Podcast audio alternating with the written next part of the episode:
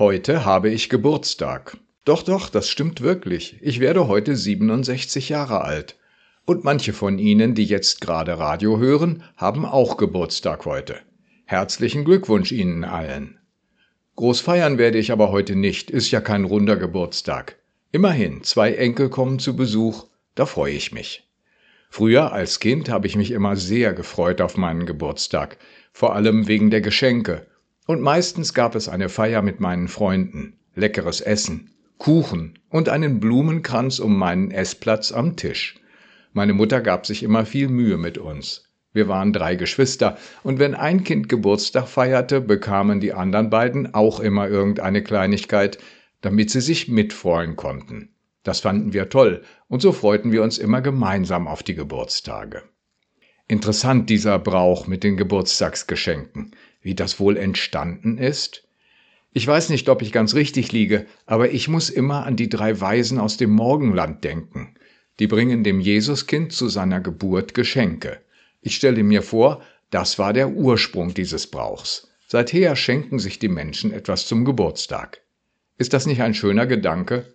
Durch die Geschenke zeigen wir dem Geburtstagskind, heute bist du uns so wichtig wie das Jesuskind. Ja, auch du bist ein Kind Gottes. Du bist einmalig. Keinem anderen Menschen hat Gott gerade dieses Lächeln gegeben. Niemandem wachsen die Haare genauso aus den Ohren wie dir.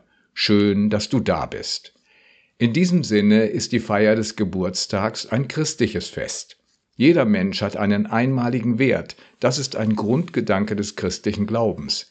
Jedes Menschenleben ist von Gott gewollt und geliebt. Davon war Jesus fest überzeugt. Und das glauben auch wir. In Hildesheim habe ich als Pastor einen Kindergarten betreut. Da haben die Erzieherinnen den Kindern zum Geburtstag immer das Geburtstagslied von Rolf Zukowski gesungen. Vielleicht kennen Sie das auch. Heute kann es regnen, stürmen oder schneien, denn du strahlst ja selber wie der Sonnenschein. Heut ist dein Geburtstag, darum feiern wir, alle deine Freunde freuen sich mit dir. Wie die Geburtstagskinder dann gestrahlt haben, das tat ihnen gut.